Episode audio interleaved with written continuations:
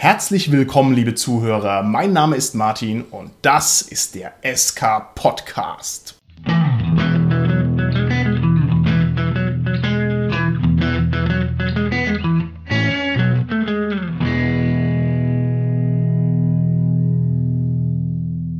Bei mir heute im Studio sind meine lieben Gäste, die Tanja, der Carsten und der Dominik. Hi, hier ist die Tanja. Hallo, hier ist der Carsten. Hi, hier ist der Dominik. Wir werden uns in der heutigen Folge mit einem Thema beschäftigen, das wir so schon vor gefühlt 80 Folgen hätten ansprechen müssen, weil es nämlich so inhärent für unser Hobby ist.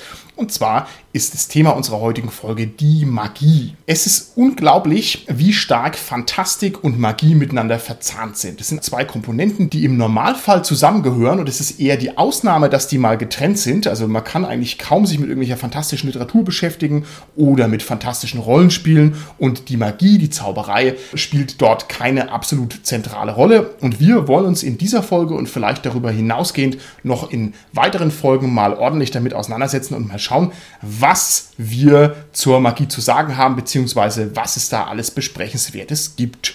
Eingangs zu dieser Folge möchte ich erstmal meinen Cast fragen, wie schaut's denn aus? Ihr seid alle bewährte und erfahrene Rollenspieler. Wie oft spielt ihr normalerweise Rollen, die irgendwie im weitesten Sinne was mit Magie zu tun haben? Also früher, wo ich noch klassische Fantasy gespielt habe, da habe ich mehr solche magisch begabten Charaktere gespielt. Heutzutage, wo ich hauptsächlich so Cthulhu spiele, eher weniger. Wobei natürlich auch ein Cthulhu es durchaus möglich ist, magisch begabte Investigatoren zu spielen. Also wie ja viele schon wissen, ich spiele am liebsten Elfen und Elfen sind halt immer Magie begabt. Und lame? Nein, Genau. nicht lame. Also erstmal, es gehört halt einfach mit dazu, dass man halt einfach als Elf ein bisschen Magie kann. Was mich halt da drin reizt, ist, dass man einen größeren Zugriff auf Werkzeuge hat, wie Nicht-Magie-Nutzer. Ich meinerseits habe auch sehr lange Zeit magiebegabte Figuren gespielt und daran haben mich sehr viele Facetten gereizt. Einmal selbstverständlich, wie du das sagst, Dominik, dass man mehr Werkzeuge hat, man kann einfach mehr machen und das ist halt sau cool. Und dann natürlich auch noch die Tatsache, dass die Zugriff haben auf eine größere Dichte der Spielwelt. Jemand, der sich eben mit magischen Zuständen auskennt, der weiß halt einfach mal mehr als jemand, der das nicht tut. Und man kann da entsprechend einfach sehr viel mehr damit machen. Und naja, es gibt Rollenspiele, die ja, sich da sehr abkaspern, die also das sehr weitlich ausreizen. Und das fand ich immer sehr interessant.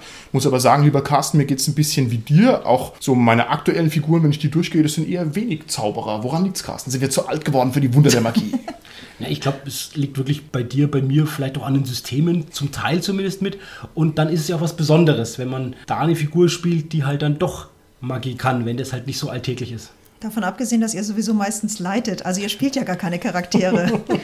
ja, das stimmt. Und genau, und wenn du natürlich dann Spielleiter bist in den Abenteuern, da kommen natürlich dann auf der Nicht-Spielerseite dann schon mal eher, würde ich sagen, tendenziell häufiger magisch begabte Charaktere vor. Okay, schön, dass du das sagst. Bei mir genau das Gegenteil. da ich nämlich auch immer wenig Bock habe, mich da in die Regeln reinzufuchsen. Jetzt, wenn ich drüber nachdenke, ich serviere meinen Spielern und deren Figuren eigentlich selten mal irgendwie einen Magier als Gegner. Was ist da los, Dominik? Ja, ich glaube, das ist, weil Savage Worlds dir einfach zu anspruchsvoll ist.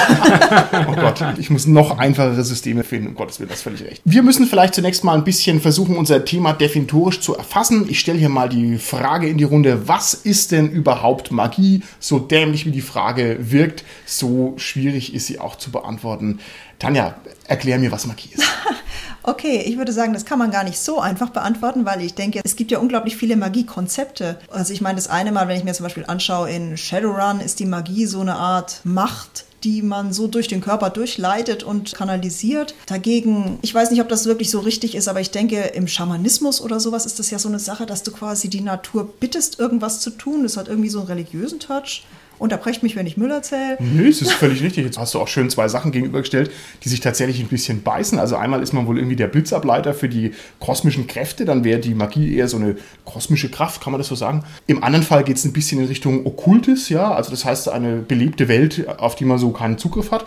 Das sind aber jetzt nur geringfügige Aspekte, die wir da streifen. Was haben wir noch? Also ich glaube, ganz gut kann man das so ein bisschen zusammenfassen, wenn man sagt, Magie ist alles, was die Welt beeinflusst, aber nicht den physikalischen Regeln unterliegt. Schön, dass du das sagst. Wir sind ja alle hier am Mikrofon solide, belastbare schwarze Augespieler. Man kann dem schwarzen Auge ja viel vorwerfen, aber nicht, dass jetzt die Magie nicht gut und de facto fast physikalisch erklärt wäre. Was sagst du denn dazu, wenn ich dir hier meine 1200-seitige Mysteria Arcana um die Ohren hau, wo genau beschrieben wird, welche Sachen passieren, damit du also einen Zauberspruch wirken kannst? Ja, aber das ist ist ja genau das, was ich meine. Diese ganzen Regeln muss man halt draufpacken, damit die Physik in das schwarze Auge so funktioniert, wie sie funktioniert mit Magie. Und deswegen finde ich nämlich auch die physikalischen Erklärungen zum Beispiel von Shadowrun einfach interessanter, weil die sind nachvollziehbarer. Man könnte auch anders rangehen und man könnte sagen, Magie ist halt gerade das, was nicht nachvollziehbar ist. Und dann ist die Frage, wird die Magie dadurch nicht eigentlich in Luft aufgelöst, indem ich sage, aha, du hast hier die blaue Energie und die rote Energie gemischt und jetzt kannst du ein Geräusch zaubern. Ist es dann noch Magie? Das ist doch Quatsch. Das ist doch deine Technik letztendlich. Du hast dann lila Magie, du hast das falsch verstanden. Okay, okay. Gerade weil du Technik sagst, Martin, ganz wichtiger Punkt finde ich, dass Magie eben nicht durch eine zumindest auch potenzielle Technik erklärbar ist. Also es muss was sein, was irgendwie eine gewisse mystische Komponente noch mit dazu hat. Ich gebe euch mal vielleicht zwei Beispiele. Wenn wir an Babylon 5 denken, Science Fiction, Yes. da gibt es ja Psioniker. Sind das Magier, die also mit ihrer Willenskraft Gedanken von anderen Menschen beeinflussen können? Was würdet ihr sagen? Sind es Magier oder nicht? Ich würde sagen, das sind keine Magier, weil die ja letzten Endes mit Telekinese oder Telepathie arbeiten. Aber es gibt ja die Technomagier in Babylon 5. Und das fand ich ein geiles Konzept, weil die ja rein faktisch nicht mit Magie arbeiten, sondern mit einer Technik. Sie setzen also wirklich Technik ein, die wirkte wie Magie. Das fand ich geil, das Konzept. Ich bin mir unsicher bei den Psionikern, wenn ich ehrlich bin. Ich hatte Psionik eigentlich immer als was empfunden, was noch so ein bisschen biologisch erklärbar ist. Aber was sagst du denn? Ist es Magie? Ich würde eigentlich schon mit euch übereinstimmen, würde sagen, in dem Fall ist es noch keine Magie, weil es erstmal per se Science Fiction ist und in dieser Welt mit Biologie etc. irgendwie ja doch noch durch eine gewisse Technik erklären lässt. Aber mein Gegenbeispiel ist, wenn wir an die Jedi-Ritter aus Star Wars denken, was die machen, ist das Magie oder ist das keine Magie? Was wollt ihr da sagen? Das sind Metaglorianer. Das war die längste Erklärung, die ich je gehört habe. Okay, Episode 4 bis 6. Das andere schließen wir mal Genau. aus noch. Ach Gott, der arme George Lucas, er hat seinen eigenen Mythos zerstört. Ein bisschen tragisch ist es schon auch. Das hat mich echt fertig gemacht. Ich war drin gesessen und habe mir gedacht, okay, dieser eine Satz hat die ganze Mystik von Ruiniert. Jedi-Rittern wirklich kaputt gemacht mit einem Satz. Also nochmal gefragt, in Episode 4 bis 6, was da die Jedi-Ritter machen oder auch was die dunkle Seite da macht, Darth Vader, der Imperator, quasi vollbringen kann. Würdet ihr sagen, das ist Magie oder was anderes? Ich sag, das ist Magie. Ich habe das damals, vor allem als ich das erstmalig geguckt habe, tatsächlich als magisch empfunden. Die Blitze und die Telekinese und so weiter, ja. Genau, und stimme ich vollkommen überein und deshalb würde ich sagen, das eine ist eben mystisch, Star Wars, und deshalb ist es Magie und Babylon 5 können wir noch irgendwo durch was auch immer, Gentechnologie oder so erklären, ist also keine Magie. Okay, das heißt, unerklärliche Dinge sind magische Dinge, alles klar. Ich habe letzte Mal versucht zu verstehen, wie die Fernbedienung zu meinem Fernseher funktioniert. Ich bin irgendwo so, ja, auf diesem ja, Impulslevel dann ausgestiegen. Also offensichtlich gibt es elektromagnetische Impulse und die machen irgendwas.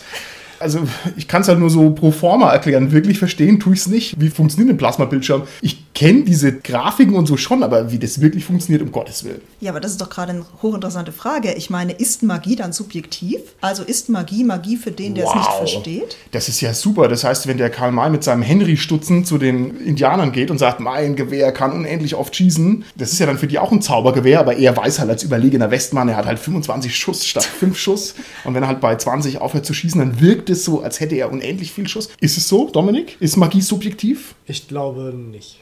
Ich glaube, dass Magie nicht subjektiv ist, weil es in dem Universum, wo das verankert ist, es immer eine Erklärung dafür gibt, wie sie halt funktioniert. Okay. Und ich glaube doch. Also ich vertrete da so ein bisschen die schwache Agnostik, die sagt, okay, wir können jetzt gerade nicht alles erklären. Also es kann so sein oder es kann so nicht sein. Und die schwache Agnostik geht eben davon aus, dass man vielleicht irgendwann mal einen Kenntnisstand erreicht, wo man alles erklären kann. Ich meine, siehe mal unser Wissen vor 500 Jahren und siehe unser Wissensstand jetzt. Das finde ich ein sehr schlaues Argument. Ich kann sogar noch ein bisschen eindampfen, wenn wir einen Bühnenmagier sehen und der Bühnenmagier macht einen Trick. Das ist halt so lange Magie, bis ich halt verstehe, wie der Trick funktioniert, oder? Solange ich nach Hause gehe und zerbreche mir ein halbes Jahr den Kopf, wie hat er jetzt die Jungfrau zersägt, dann ist es halt schon unerklärlich und irgendwie ein Zauber. Es ist zwar unerklärlich, aber in dem Moment wissen wir, dass da irgendwo ein Trick dabei ist. Und deshalb, sage ich mal, ist es nicht wirklich Magie für uns. Also es kommt uns so zum Teil vor, aber da wir wissen, dass es durch irgendwelche Tricks, die wir noch Ja, nicht durchschauen, herbei gemacht wurde, ja, ist es eben keine wirkliche Magie für uns. Okay. Aber ihr sagt jetzt also dann, Magie ist es nur, wenn der Betroffene die Magie nicht versteht. Irgendwie schon. Das heißt, ich weiß es nicht. Wir tasten uns ja gerade an eine Definition ran. Ich finde, das wäre zumindest mal ein Rahmen, den man setzen könnte. Unerklärliche Dinge sind magisch. Und wenn ich jetzt mal auf eine total profane Ebene runtergehe, es gibt viele Künstler, die ich tief bewundere, die ihre Kunst also auch nicht letztlich rational produzieren, sondern letztlich auf eine Art und Weise, die einfach unerklärlich ist. Also wie kann jemand so ein tolles Bild zeichnen, wie kann jemand so ein tolles Buch schreiben?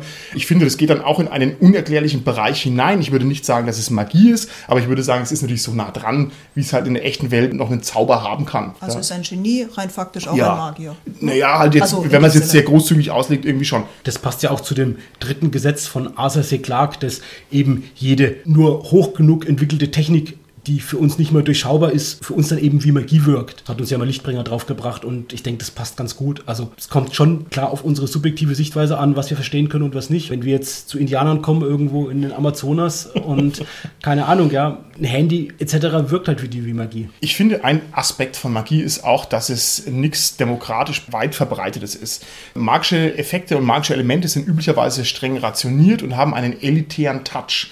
Also sobald jeder irgendeine quasi magische Technik machen kann, ist es halt keine Magie mehr. Ne? Wenn ich von der Tanja gelernt habe, wie denn ich Feldfrüchte zum Wachsen bringe und habe sie also vorher verehrt als eine Göttin der Natur, ja, die zaubern kann. Wenn es aber halt alle können, dann ist es halt Ackerbau und dann ist es halt irgendwie normal, dann ist halt die Magie sozusagen verloren. Ja, das muss also in meinen Augen auch so ein bisschen nach oben hin entrückt sein. Nicht nur geheimnisvoll, sondern auch in der Hand einiger weniger. Was sagt ihr denn dazu? Es kommt ein bisschen auf Setting drauf an, weil zum Beispiel Earth Dawn besteht ja darin, dass quasi alles Magie wirklich ist. Jeder kann sozusagen Magie, indem er seine Talente, die eben aus der Magie rausgeboren sind, einsetzt. Da gibt es zwar dann auch noch spezielle Magier, aber im Grunde ist diese gesamte Welt so von Magie durchströmt, dass es die normale Welt ist. In Splittermond haben wir das ja auch, dass wirklich jede Spielfigur da Magie wirken kann.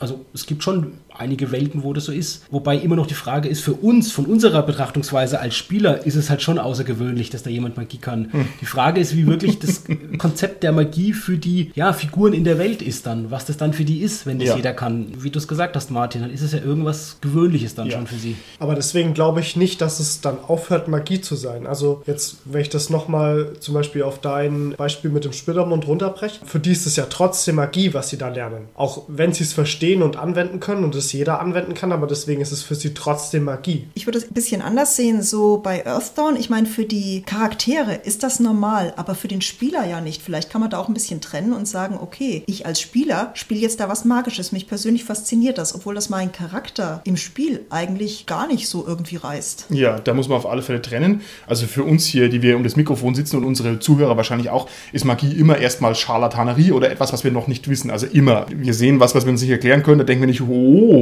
die magischen Energien sind, wir denken, aha, da muss ich erst noch drauf kommen. Ne? Und wenn wir aber jetzt uns sozusagen ein bisschen dem Rollenspiel annähern, wenn wir sagen, wir gehen erstmal den Schritt von der realen Welt auf die fiktive Welt in Richtung Literatur, da ist Magie normalerweise ein Plot-Element. Also die meisten fantastischen Setups und Szenarien nutzen Magie, um handlungsmäßig irgendwas zu bewirken. Also das heißt eine Bedrohung oder die Möglichkeit, die Bedrohung zu lösen. Also da hat es einen ganz klaren Werkzeugcharakter. Und wenn wir jetzt noch einen Schritt weitergehen, bis ins Rollenspiel hinein, also quasi von der echten Welt über die Literatur bis hin ins Rollenspiel, dann hat es noch einen ganz anderen Werkzeugcharakter. Und zwar wird hier die Magie, über die wir gerade gesprochen haben, diese unerklärlichen Sachen, den Figuren in die Hände gegeben. Und das ist doch was ganz Krasses. Das ist also sehr, sehr ungewöhnlich. Gerade nochmal auf die Literatur zurückzukommen, Martin, hast du ja gerade erwähnt, wenn man sich so klassische Fantasy-Literatur anschaut, also zum Beispiel Herr der Ringe, Game of Thrones, Drachenbeinthron, Schwert der Wahrheit, Shannara, Conan, da fällt ja auf, dass bei all diesen Welten es sehr wenige Figuren gibt, die Magie wirken können. Die sind dann sehr, sehr mächtig, aber es gibt halt sehr, sehr wenige und die sind auch in der Regel relativ wenig ausdifferenziert. Da gibt es vielleicht einen Magier, eine Hexe, aber halt nicht, nicht zehn verschiedene Professionen, die alle ja, Magie ja. wirken können.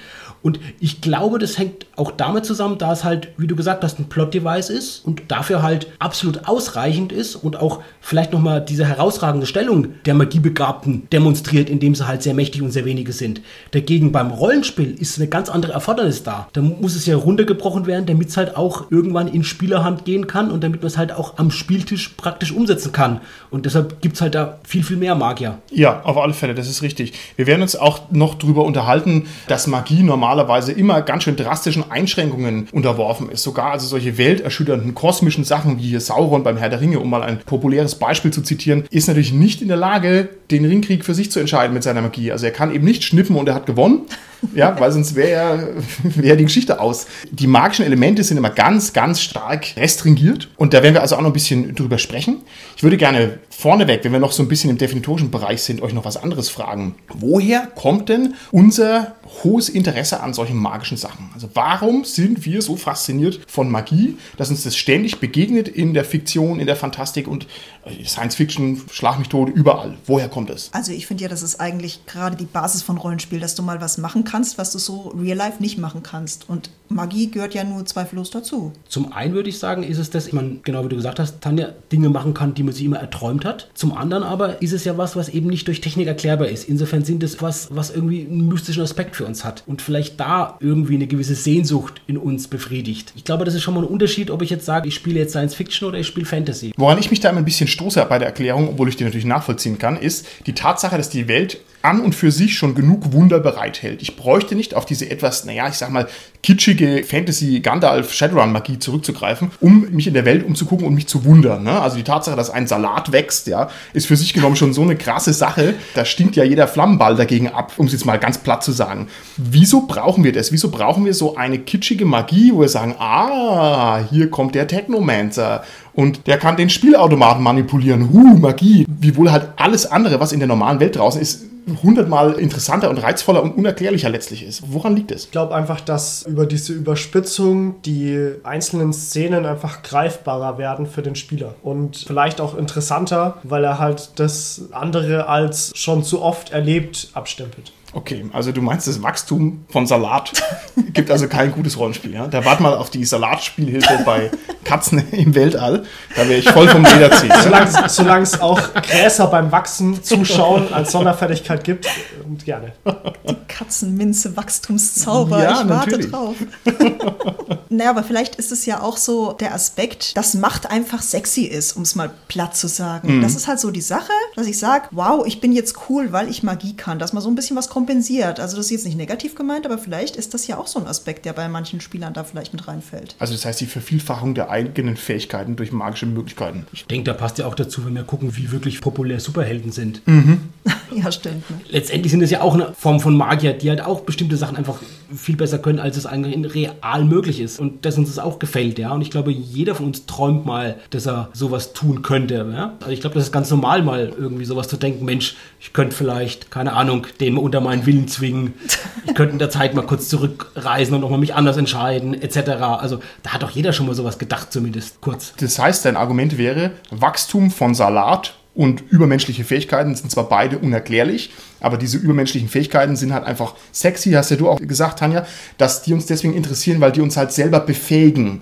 Ist es das, was du meinst? Ja, und weil es halt was ist, was über das Normale, was wir können und was wir erleben, hinausgeht. Wenn der Salat nicht wachsen würde, dann würden wir uns vielleicht auch wünschen, dass der Salat wachsen würde. Aber da das ja normal ist, dass der wächst, ja, ja ist immer noch faszinierend, ganz klar. Warum sollen wir uns das wünschen? Es passiert ja. Naja, nicht, wenn du keinen grünen Daumen hast. Ich spreche aus Erfahrung. Das stimmt. Carsten, mach erst mal deinen ersten Salat und dann sprechen wir hier mal weiter. Ja? Aber es ist doch dieses geile Gefühl der Macht, oder? Du hast einen Salat und der wächst. Das ist doch geiles Gefühl der Macht und genauso hast du das bei Magie auch, würde ich sagen. Da gibt es doch auch einen Magier bei Herr der Ringe oder beim Hobbit, diesen Radagast oder so, so ein Umweltmagier. Ne? Radagast der Braune, auch der ist süß, ja. Ja, ja, ja. Könnte über den in die Lehre gehen. Na gut, wir wollen es nicht so weit treiben. Also ich denke mal, dass wir vielleicht die Definition von Magie insofern festhalten können. Es handelt sich dabei also im Wesentlichen um unerklärliche Phänomene, um unerklärliche Phänomene, die jemanden irgendwie befähigen. Sie können nicht entgrenzt sein, sie müssen irgendwie eingeschränkt sein. Aus diesem Potpourri würde man sich wohl seine persönliche Definition stricken können, wenn man da noch Schwerpunkte setzt. Man könnte jetzt noch einen Schritt weiter gehen, aber das möchte ich auch nicht zu weit treiben und gucken, ob wir denn noch Restspuren von Magie in unserer rational aufgeklärten Welt haben. Also man könnte irgendwie sagen, keine Ahnung, die Verheißungen, die auf meinem Shampoo draufstehen, ja, die sind also de facto nicht real. Ich wünsche sie mir trotzdem, ja, dass ich hier seidiges, kilometerlanges Haar bekomme. Oder diese ganzen Gesundheitssachen, ewige Jugend und Schönheit. Also ich finde schon, dass das so ein bisschen hier dran grenzt an so einen Wunschbereich, der halt auch irgendwie nicht real ist. Globuli, diese Küchenpsychologie, wo man sagt hier, ja, du musst nur deine Gedanken so und so strukturieren und du wirst glücklich werden, was ja auch immer Quatsch ist. Ne? Das ähm, sind dann so die Magier von der Pharmaindustrie und so und die Genetiker. Cool, genau, oder? Finanzmagier. Genau, ja. die machen, dass ich reich werde. Okay. Ist Magie immer eine Art Betrug? Letzte Frage, wenn ich es mal ins Negative verkehren kann. Ist Magie immer eine Art Betrug, zum Beispiel am Regelsystem?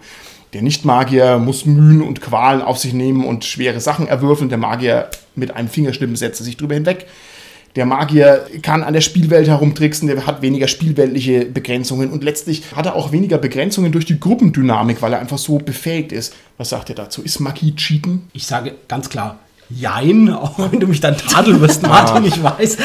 Zum einen ist es das natürlich, weil es halt über das hinausgeht, was die anderen können. Zum anderen ist es halt einfach notwendig, weil wenn es nicht unterscheidbar wäre von dem, was die anderen nicht magisch begabten Figuren könnten, wäre es eben keine Magie mehr. Okay. Und ich sage nein, weil im Normalfall das doch ganz gut gebalanced ist. Ich meine, der Magier, der ist halt nun mal befähigt in die eine Richtung, dafür kann er was anderes überhaupt nicht. Und wenn ihn jetzt die Leute immer beschützen müssen, weil er sich da gerade hinsetzen und Ja. zaubern muss, dann ist das ja irgendwie schon ausgeglichen. Ja, und der Magier ist auch der, der ganz stark der Einschränkung bedarf, hatten wir vorhin auch schon angesprochen. Da müssen wir vielleicht auch nochmal einfach drüber reden. Was fallen euch denn für hemmende Faktoren ein, die diese magische Übermacht sozusagen auf einem konkreten Spiellevel einschränken? Was kennt ihr denn für Sachen, die verhindern, dass der Magier tun und lassen kann, was er möchte? Als erstes würde ich mal sagen, die magische Energie, also sowas wie Mana, Astralpunkte, Karma-Punkte, was auch immer man dann in dem Moment einsetzt, weil das ja irgendwann mal aufgebraucht ist. Korrekt, das ist sozusagen die buchhalterischste und schrebergärtnerischste Art und Weise, einen Magier, der ja ein Magier ist und sich über die Realität hinwegsetzt, aufzuhalten, indem man sagt, nein, du hast nur 20 Punkte und mehr nicht. Ja. Wobei für so einen Punktepool braucht man gar kein extra Energielevel annehmen. Das geht zum Beispiel auch mit Ausdauer, wie bei Midgard. Ja? Dann gehen die Zauber auf die Ausdauer drauf und sind dadurch genauso begrenzt. Oh, okay. Oder sowas wie Entzug, also bei Shadowrun. Du kannst theoretisch zaubern, was du willst, aber du musst den Entzug danach wegstecken. Und wenn du halt Ja. hier ein Höllenfeuer losbrechen lässt und danach umkippst, dann hast du halt nur einmal die Möglichkeit zu zaubern. Ich finde, das ist immer dann besonders hässlich, wenn man den Gamismus so richtig durchschimmern sieht. Und da hat mich am meisten immer abgestoßen die D&D-Variante mit den Memoriertechniken. Also überhaupt nichts gegen D&D, alles wunderbar. Und es ist auch total sinnvoll aus gamistischen Gründen, dass man halt sagt, man hat nur fünf bis sieben bis neun Zaubersprüche zur Verfügung, aber die Vorstellung, dass man einen Spruch auswendig lernt und den dann wieder vergisst, das hat sich mir nie so richtig erschlossen. Naja, du memorierst ja nicht, weil du ihn dann vergisst, sondern du speicherst ihn sozusagen Ja. und kannst ihn dann ablassen. Das ist bei Pauplusch und Plunder, was ich ja nicht mehr sagen darf, sondern P, P und P, ist das ja das Allergleiche. Du speicherst die in deiner Holzwolle und du lässt die dann also ab. Und die Idee finde ich süß. Das begrenzt natürlich, aber Ich verstehe, aber da muss man dann so eine pseudomagie-wissenschaftliche Erklärung drum stricken. Man könnte auch sagen, ja, so aber ist Magie es halt. soll doch unerklärlich sein. Okay. Ist es nicht bei den Drachelanze-Romanen auch so, dass die Charaktere, wenn sie gezaubert haben, den Zauber dann wieder vergessen und wieder neu lernen müssen? Und das finde ich doch einen coolen Aspekt in der Welt, wenn das so ist. Also, das ist doch witzig. Man macht da was im Rollenspiel, damit es für die Regeln funktioniert und dann ist das, was quasi für den Spieltisch geschaffen ist, wirkt sich dann für die Konzeption der Fantasy-Welt aus. Also, das finde ich sehr spannend. Ich glaube, ich stoße mich da nur an der Formulierung, wenn man sagen würde, dann ist irgendwie die magische Matrix aus dem Kopf wieder raus, wäre ich sofort dabei, aber dieses Vergessen, das ist ja Quatsch. Ich vergesse nichts von einem Tag auf den nächsten, das weiß ich ja noch. Vielleicht noch, es gibt ja eine ganze, ganze Menge Begrenzungen für die Zauber. Allein alle diese Angaben für den Zauber, eine Reichweite vom Zauber, muss man eine bestimmte Zauberhandlung ausführen, muss man jemanden berühren dazu, wie lang dauert der Zauber, auf wie viele Personen ist er anwendbar, muss man eine Probe auf irgendeinen Wert ablegen, muss man eine Probe gegen irgendeinen Wert bei einer anderen Person, die man vielleicht bezaubern will, ablegen. Also da gibt es ja wirklich in den ganzen Rollenspielwerken eine ganze, ganze Menge an Beschränkungen. Meistens nicht nur eine, sondern eben meistens gleich mehrere, um die Zauber zu beschränken. Und eben, du hast ja vorhin gesagt, Martin mit Saruman oder Herr der Ringe oder Sauron, es ist ja auch wirklich in den Fantasy-Welten so, dass da auch Beschränkungen da sind. Die sind halt nur noch viel, viel wichtiger für die Rollenspielwelten. Ja, das ist richtig. Dazu habe ich noch zwei Gedanken. Es gibt einmal im intradiagetischen Bereich auch noch Beschränkungen. Also es gibt, keine Ahnung, soziale Regeln, dass man nicht alles zaubern darf, dass es Gesetze gibt, die Genau. einem an Schlawaddel kommen, ne? Und dann die Konzernsicherheit verbietet die Magie auf dem Gelände und, und, und. Also das ist eine harte Einschränkung. Bei Herr der Ringe, finde ich, ist es trotz allem ziemlich entgrenzt. Also das sind schon kolossale Zaubersprüche oft. Der Gandalf hat schon einiges drauf. Ich habe mir letztens die Filme wieder angeguckt. Der hat dann immer so überraschend starke Zauber. Man denkt, ah, der kann nur ein bisschen bös gucken und dann plötzlich macht's mal einen Rums und irgendwas ordentliches passiert. Gefällt mir eigentlich schon ganz gut. Der Gandalf ist ein Paradebeispiel von Magier, Anführungszeichen, der gar nichts kann. Der kann Licht machen und das war's. Und er spricht mit Motten. Das, also, das war alles, was er kann. Du kannst bloß die Kunst nicht wertschätzen, die es braucht, um ein Rauchschiff durch einen Rauchkreis durchpusten zu lassen. Nee, ich habe irgendwas im Hinterkopf, aber ich komme nicht drauf, du hast recht. Es gibt mehr Situationen, wo man sich wünschen würde, er würde mal es krachen lassen, das ist korrekt. Ich glaube, bei Herr der Ringe ist es so, aber zum Beispiel bei Harry Potter, ganz klar, wo wir es sehen, es braucht ja auch irgendwelche Vehikel zum Zaubern. Jetzt der Zauberstab zum Ja, Beispiel. ja. Oder auch irgendwelche Gegenstände. Aber das sieht man ja ganz krass bei Harry Potter. Dem wird der Zauberstein abgenommen, dem Magier, äh, und dann war es das erstmal. Das ist nur deshalb, damit die Generation Smartphone ja, was hat, wo sie identifizieren kann, wenn halt das Smartphone weg ist, dann ist halt aus. Wir sind letztens kritisiert worden dafür, dass wir die Generation Smartphone immer so nennen. Aber was soll ich machen? Ja, es ist halt die Generation Smartphone.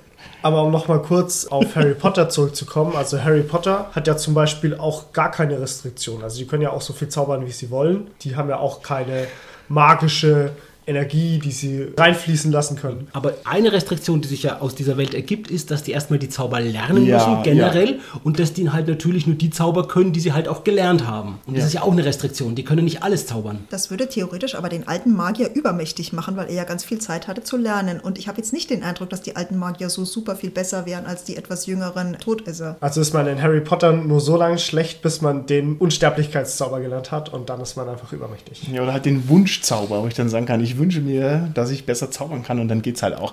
Ich habe mal die These gehört, dass diese Verriegelung der Magie tatsächlich was ist, was in uns ein bisschen resonieren soll. Das heißt, wir wissen, in der Welt gibt's nichts geschenkt, alles ist mega anstrengend, man muss mega arbeiten und wir würden das sozusagen nicht glauben, dass dieses Matrix-Problem, wenn ich jetzt also ein Magier wäre, der alles kann, ist für uns so eine verstörende Vorstellung, dass wir also eine knappe Astralenergie brauchen und den Stab zum Festhalten und so und ganz strenge Regeln. Ich weiß nicht, ob es stimmt.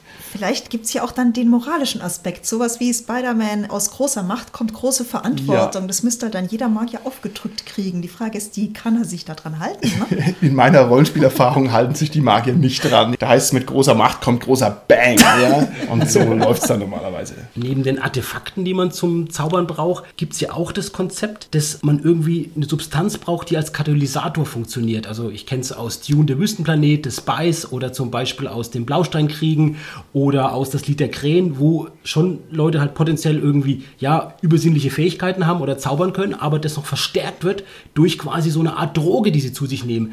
Da frage ich mich nur, ob es das auch in Fantasy-Rollenspielen gibt. Da kenne ich bis jetzt weniger Beispiele. Ich finde es ein interessantes Konzept, das dadurch zu beschränken, dass man einfach halt einen Stoff braucht dazu, den man sich zuführen muss. Den Warpstein gibt's in dem Warhammer-Universum, der also die Magie dann unglaublich vervielfältigt. Aber gut, das Warhammer-Universum ist so ein bisschen grenzfantastisch. Das ist also so abgedreht High Fantasy. Da könnte man wohl drüber diskutieren, ob es nicht schon eigentlich ein anderes Genre ist. Aber das würde mir jetzt einfallen. Und ich finde total simpel eigentlich, als Ja. Spielleiter das einfach dadurch zu begrenzen, dass ich gar nicht sage, ach Punkte, ihr braucht halt einfach diese Substanz und Ja. ihr müsst da halt drankommen oder Ja. so. Ja. Bei PP und P gibt es auch eine schöne Begrenzung, indem man nämlich Zaubersteine braucht. Und man kann nur mit seinen Zaubersteinen, mit denen man agiert, die Zauber kreieren. Man kann da zwar unglaublich fantasievoll agieren, aber man ist trotzdem eben erstmal auf seine Zaubersteine beschränkt. Und das finde ich auch eine geile Einschränkung. Das wichtigste Element, aus dem alle Magie ist, ist sowieso Freundschaft.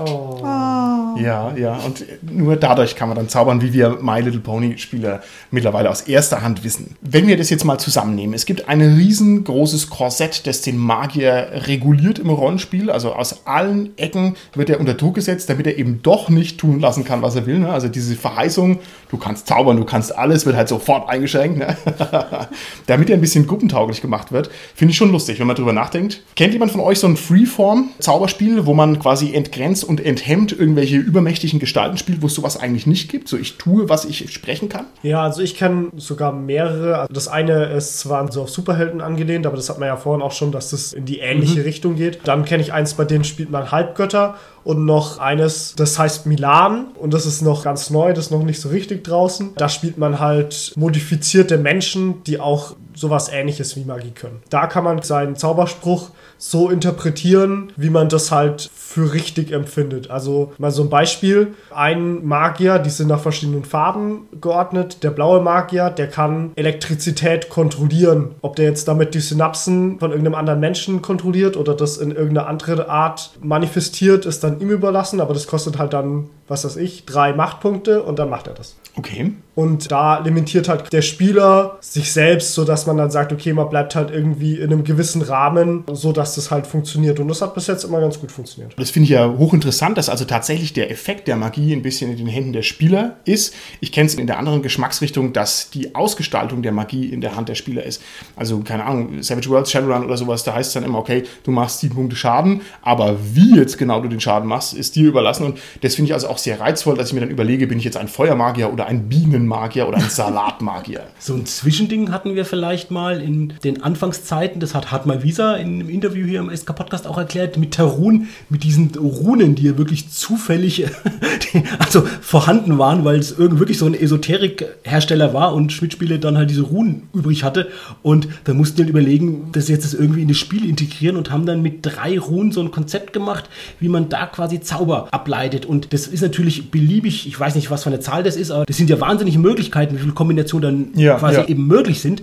Die haben das einfach so gemacht, dass sie halt Beispiele erwähnt haben. Die haben das halt durch Beispiele erwähnt, wo man auch weiß, wie mächtig ist ungefähr der Zauber, was kann der. Aber was er letztendlich kann, ist ein Konsens quasi in der Spielrunde halt. Die Spieler mit dem Spielleiter zusammen. Ja, ich kenne so eine Art Freeform-Magie auch noch aus Myranor. Also du hast mir jetzt gesagt, diese Zaubersteine produzieren sozusagen eine hohe Kombinatorik.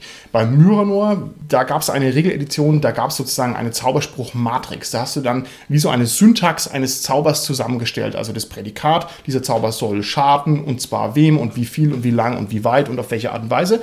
Und dann konntest du daraus dir deinen eigenen Zauberspruch kreieren und zwar in jede Richtung. Also du hast dann entweder heilen oder schaden oder bewegen oder sonst was. Und das war also eine sehr interessante Grammatik, um so einen Zauber zu machen. Genau, und das gibt es ja auch in anderen Systemen, wo es dann diese Spruchwerkstatt gibt. Genau, genau. Und das ist ja super interessant, weil das ja eben genau diesen Ansatz, wie funktioniert diese Magie in genau dieser Welt, immer genau am Kern packt. Weil wenn man irgendwas selber erstellen muss, muss man ja erst kapieren, wie es überhaupt Ja, funktioniert. diese Zaubermatrizen haben nie so richtig gut funktioniert, muss ich sagen. Das war mal sehr schwierig dann und sehr schwer zu handeln. Und man war dann auch gleich ein bisschen erschlagen von der Fülle der Möglichkeiten. Und wenn man jetzt hier mal Myranor und Schwarze Auge gegenüberstellt, weil sie ja verschwisterte Systeme sind, dann haben wir ja beim Schwarzen Auge diese ganz klassische märchenhafte Spruchmagie mit dieser, also theoretisch jetzt, ich weiß, das hat sich weiterentwickelt, aber theoretisch eine Seite, ein Spruch, du kannst genau das, was da drauf steht. Und auf der anderen Seite halt diese sehr entgrenzte Variante, die halt sehr frei ist. Ich finde das beides reizvoll. Mir gefällt das beides, muss ich sagen. Mir sowieso, weil das wie gesagt Power und Plunder ist. Und da kommt noch der neckische Effekt dazu, dass du als Auslösung von deinem gespeicherten Spruch musst du dir ein Wort überlegen. Und wenn du dieses Wort sagst, dann geht der los. Wann auch immer. Und der Spielleiter achtet natürlich ganz besonders drauf, dass dieses Wort irgendwie an einer Stelle fällt, wo es überhaupt nicht passt. Ach, das ist ja toll. Und das ist dann ein Heidenspaß, ja. Das ist ja wirklich toll. Das bringt mich zu meiner nächsten Frage an euch. Wie kontrollierbar sollte Magie denn sein?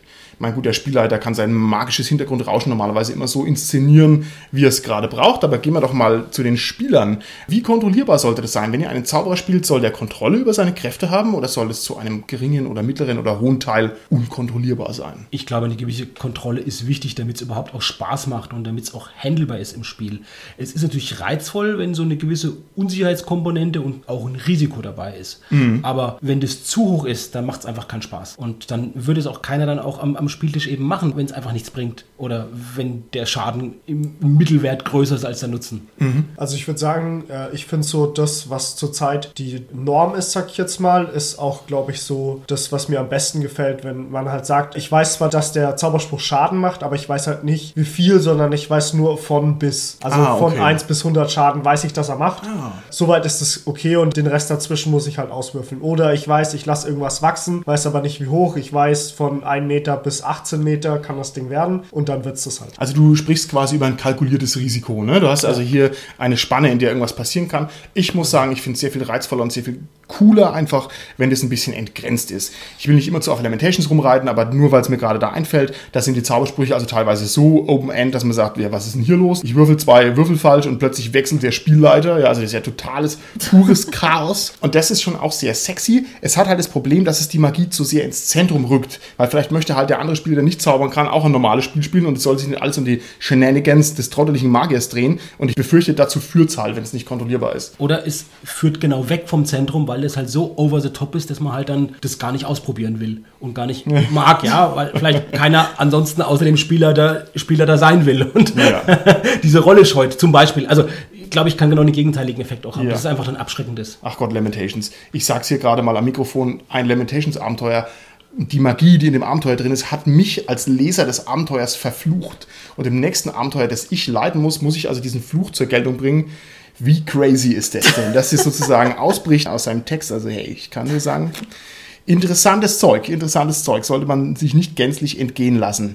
Soll der Spielleiter 100% Kontrolle über die Magie haben? Soll der Spielleiter sagen können, das ist der Erzmagier, der Erzmagier kann alle Plot-Device nötigen Zaubersprüche, weil ich das so sage und weil ich der Boss bin und weil Gott mir das Recht dazu gegeben hat? Oder soll der sagen, huh, Gandalf hat verwürfelt, die Orks überrennen, was auch immer, das Auenland. Also ich finde es schon schön, wenn da noch so eine gewisse Zufallskomponente mit drin ist. Also ich würfel auch selber manchmal für Nichtspielercharaktere, weil es einfach interessanter ist und die genauso halt in die Spielwelt mit reingehören wie die Spielercharaktere auch. Aber ist es nicht Schmarrn? Und zwar deshalb.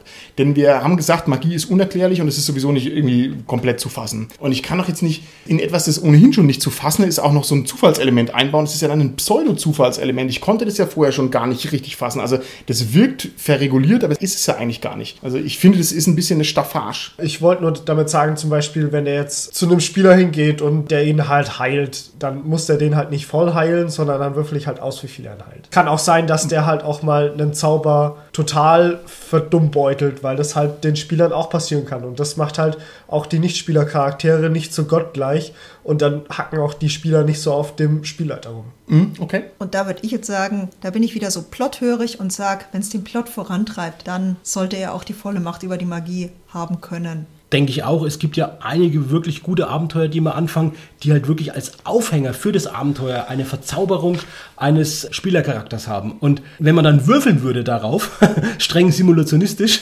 und dann, oh, Patzer, ja gut, wir müssen ein anderes Abenteuer spielen. Ja. Ich pack's mal weg, setzt euch mal hin, ich bereite ein anderes Abenteuer vor. Also das ist genau der Punkt, aber ich glaube, man muss es halt dosiert einsetzen, genau. Das, wenn das zu häufig ist, dann ist genau das Problem, wie Dominik auch gesagt hat, ja, zu Recht fühlen sich die Spieler dann auch gegängelt. Und dann ist es eben nicht mehr kontrollierbar. Es muss also auch für die irgendwie so potenziell beeinflussbar kontrollierbar sein. Und es sollte wirklich sowas sehr dosiert eingesetzt werden. Und nicht immer so, weiß ich ja, Deus Ex Machina sein, wo dann irgendwas passiert und der Spieler, der setzt dann wieder seine Magie ein, die entgrenzt ist für die Nichtspielercharaktere, aber limitiert ist für die Spielercharaktere. Und das, glaube ich, wäre nicht gut. Ja, genau. Also ich finde auch, dass der Spielleiter, der muss das halt irgendwie fair machen. Er muss das im Rahmen des Plots machen. Er muss das irgendwie so machen, dass es sinnvoll ist, aber er darf die Spieler jetzt auch nicht einschränken. Also sprich, wenn die Spieler wirklich mal die Möglichkeit haben sollten, auf dieses Magielevel zu kommen, was jetzt der NSC hat, was der Spielleiter sich eben überlegt hat. Es sollte ihm einfach möglich sein. Ich kann eure Gedanken absolut nachvollziehen und ich denke, das wird auch so gemacht. Aber das ist ein massiver Widerspruch zu sagen, auf der einen Seite haben wir unerklärliche, entgrenzte Magie, die aber dann doch erstens fair zu den Spielern sein muss und nicht so over the top sein darf und bla bla bla. Also ich finde, das beißt sich fundamental und total. Und ich glaube, das ist auch ein Rollenspielproblem, an dem sich schon viele die Zähne ausgebissen haben. Ich möchte nur ganz kurz einen Lösungsweg anzeichnen. Geh mal zurück nach Aventurien. Das Rollenspielsystem mit vier Regalmetern Magieregelwerk, also wo man sich wirklich die Mühe gemacht hat, dass das handelbar ist und dass die Spieler da eindringen können und so weiter und so fort. Das macht dann folgenden Trick. Das sagt dann, wann immer wir ins Reich der Feen gehen, zählen die Regeln nicht mehr. Wenn ich also irgendwie ein Plot-Artefakt brauche, sage ich, ah, ist ein uralter Feenpakt und da, da braucht keine Astralenergie und da ist dann alles wurscht. Ne? Und sobald man halt dann da wieder rausgeht, sagt man, ah, aber der Magier muss seine zwölf äh, Punkte für den Banbaladin, den Freundschaftszauber ausgeben. Und da wird also, ich finde, traditionell getrickst weil man das nicht wirklich gut lösen kann. Das ist jetzt eine Setting-Frage, würde ich sagen. Wenn ich jetzt zum Beispiel an das Game of Thrones Rollenspiel denke, da ist es eigentlich so ähnlich. Für die Spieler gibt es keine Magie. Sie können keine einsetzen. Nicht mal die Meisters können das weil die forschen ja nur. Aber im Grunde diese Magie existiert nicht für die Spieler. Sie existiert aber sehr wohl in der Welt, sodass der Spielleiter sie einsetzen kann. Okay. Also um das Ganze mystisch zu machen oder so. Lieber Greifenklaue, falls du uns gerade zuhörst, wir haben Meister gesagt, ja, nicht, nicht Meister, nur dass wir da sicher sind. Ja? Also ich glaube auch, das hängt sehr stark vom Setting ab. Und du hast ja schon eine Ausnahme erwähnt, Martin, mit zum Beispiel Lamentations of the Flame Princess. Da ist es ja genau so, dass das so ein bisschen diesen crazy simulationistischen Ansatz fördert und dass du halt als Spieler da auch irgendwie mal würfelst und da ein Ergebnis hast, wo du dir selbst erstmal nur die Haare raufst und überlegst, was ja. mache ich denn jetzt damit und wie gehe ich um? Und das ist halt im Rahmen dieses Spiels dann schon wieder eine Herausforderung und ist reizvoll. Dann weiß man aber auch, wenn man eben Lamentations spielt, worauf man sich einlässt, gerade auch als Spieler da. Auf totalen Nonsens. Ja, genau so ist es.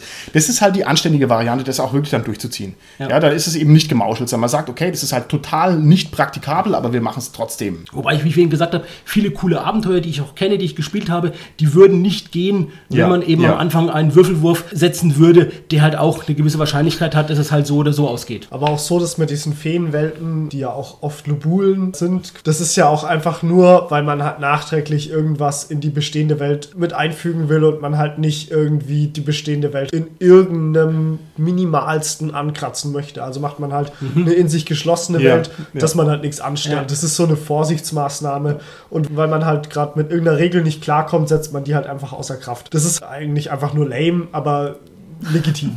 Ich finde, es verliert dann seinen lame Charakter, wenn man sich im Vorfeld darauf einigt und wenn man sagt, okay, wir haben jetzt hier sehr strenge reglementierende Regeln für die Spieler. Die Spieler sind Regeln unterworfen, aber unserem Spielleiter, der unser Freund ist und dem wir vertrauen, dem lassen wir einfach die totale Freiheit. Der kann sich Artefakte aus dem Hut zaubern und böse andere Magier und so weiter und so fort. Und ich finde, wenn man sich so vertraut, dann ist es auch in Ordnung. Wenn man sagt, okay, der Spielleiter muss sich nicht an die Regeln halten. Die haben beliebig viel Mana oder sowas. Das ist eigentlich die Variante, die mir am liebsten ist. Ich bin da eigentlich dagegen, weil ich finde, dass das sich doch so ein bisschen das Level halten sollte. Und ich glaube, jeder kennt es, dass sowohl auf der Spielerseite, wo er dann sagt so, oh, jetzt muss der seinen fünften Flammenzauber machen und ich weiß, dass der schon 38.000 Mana verbraten hat mit seiner Dämonenbeschwörung, das halt totaler Nonsens ist und dann halt einfach nicht stimmig mit der Spielewelt ist. Und ich weiß, dass sich da auch in Foren öfters drüber aufgeregt wird, also stört es doch sehr viele Leute. Ja, doch, natürlich. Weil es halt ein Machtverlust ist. Ja. Ja. Und für die Spieler, und das kann man halt schwer ertragen. Und bei Kaufabenteuern, wo sich der Autor das wirklich gut gedacht hat und wo er es wirklich schafft, eben solche,